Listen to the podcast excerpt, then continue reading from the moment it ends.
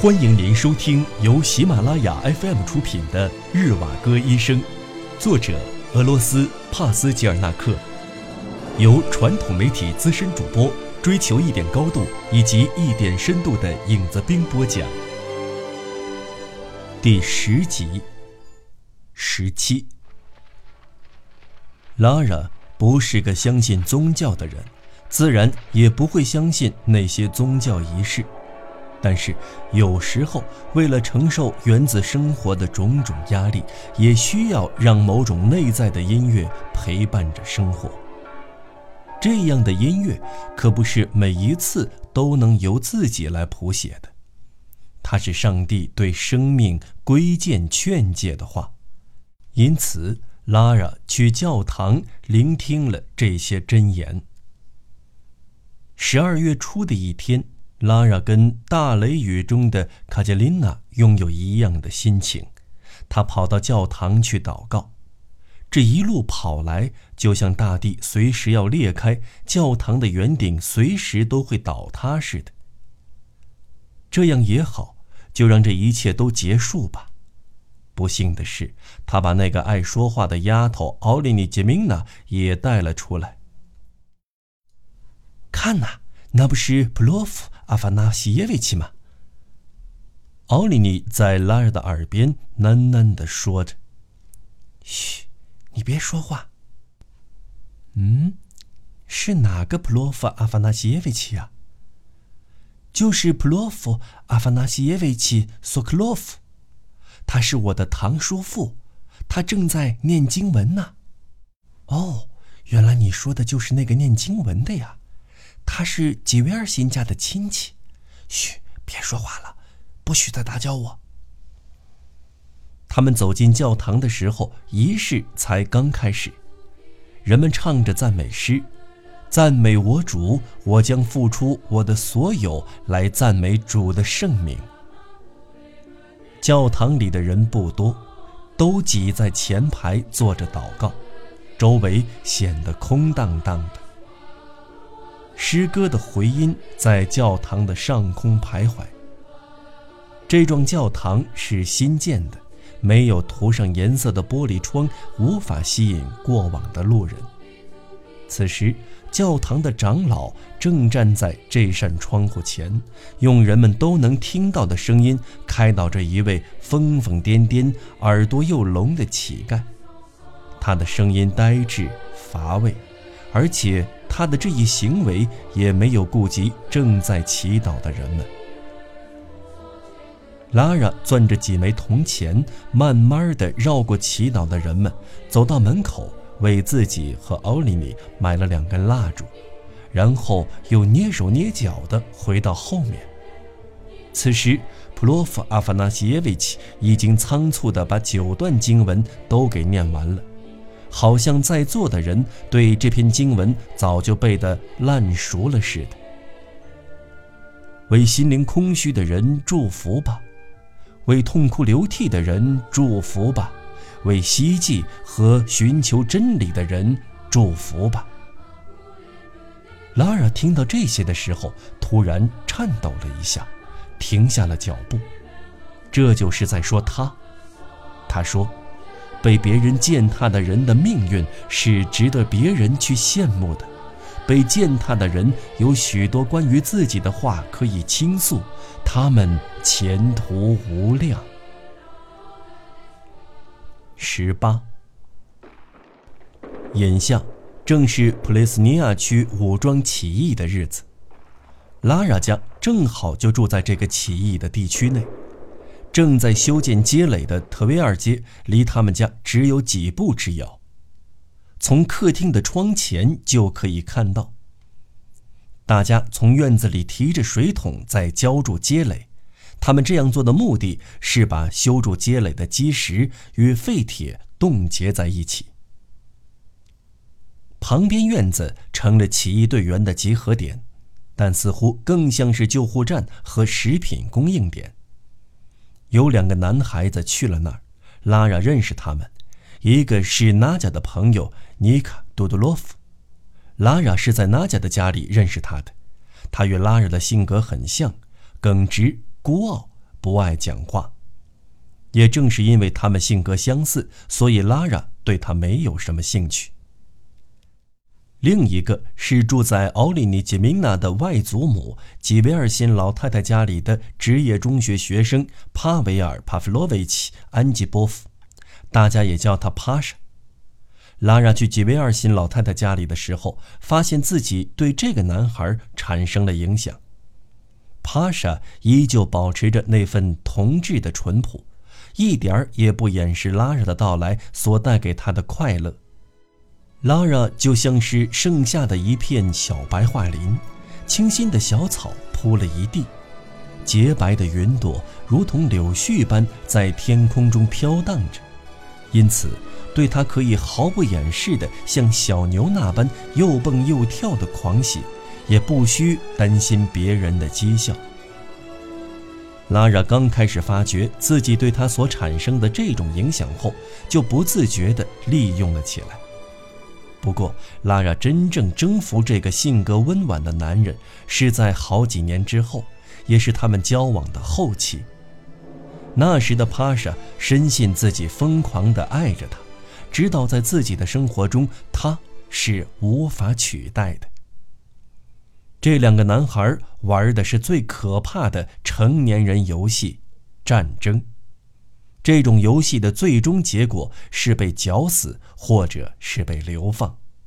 他们头上戴着一顶后面打了个结的长耳风帽，这就清晰地说明他们还只是两个孩子，还都被父母管教着。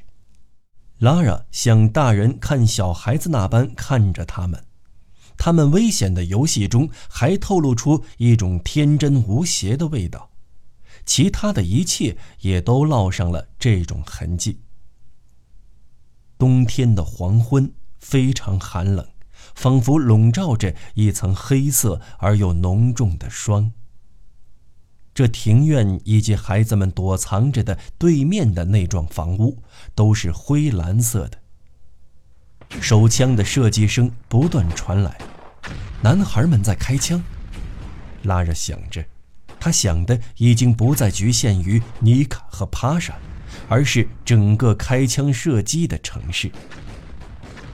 他们俩都是诚实的好孩子，他想，正是因为是好孩子，所以才开枪。十九，听说射击可能要蔓延到街垒了。这样一来，他们的房子就危险了。这个时候才想到搬去莫斯科另一个区的熟人家里，已经太晚了。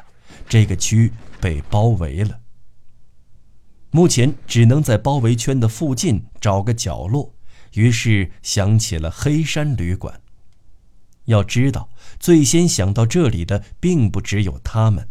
旅馆里面已经住满了很多与他们处境相同的人，只是看在他们是老主顾的份上，这才答应安顿他们在不起眼的房间里暂住。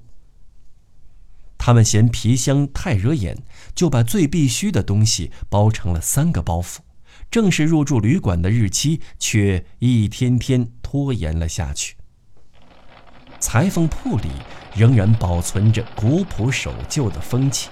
尽管外面闹着罢工，工人们一如既往地干着手上的活儿。那个傍晚寒冷而又沉闷，有人在外面摁门铃，那人进来后就是一顿指责。他要求老板到大门口去。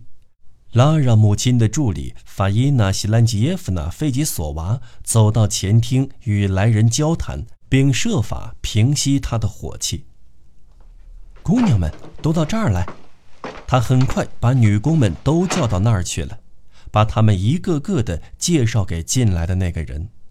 那人热情而又笨拙的与每个女工握手问好，跟费吉索娃谈妥了之后，就像什么事儿都没发生似的走了。女工们走进大厅后，就开始把披肩围好，她们把手臂举过了头，伸进瘦小的皮大衣袖子。发生什么事儿了？几十二太太连忙赶过来问：“不让我们继续干了，太太，我们也罢工。”是不是我有什么地方对不起你们？吉十二太太哭了起来。太太，您别难过，我们对您只有感激，没有任何恶意，不是您的问题，当然也不是我们，而是现在大家都在罢工，全世界都是这样的，我们能有什么办法反对呢？女工们都走了，就连奥利尼·杰明娜和法伊娜·西兰吉耶夫娜也走了。法伊娜在临别时悄悄对老板说。她是为了老板和裁缝铺的利益才佯装出罢工的样子，但老板还是没有平静下来。你就是个忘恩负义的东西，想不到啊，把他们都看错了。就拿那个丫头来说吧，我在她身上操了多少心呢？好吧，就当她还是个孩子好了。可是那个老妖精呢？您要明白，妈妈。他们是不会为了我们而破例的，拉拉安慰着说：“谁对我们都没有恶意，恰恰相反，现在周围所发生的一切都是为了人权，是为了保护弱者，为了妇女和儿童的幸福。是的，是这样的，您不必否定的摇头。总有一天，这事儿对我和您都会有好处的。”您正在收听的是由喜马拉雅 FM 出品的《日瓦戈医生》。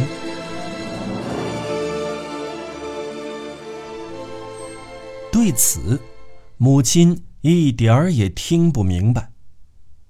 每次都是这样，她哭泣着说：“本来心里就已经够乱的了，你还要说出这种话来，让人听了只能诧异的瞪着眼睛。”都把屎拉到我的头上来了，你还说是为我好？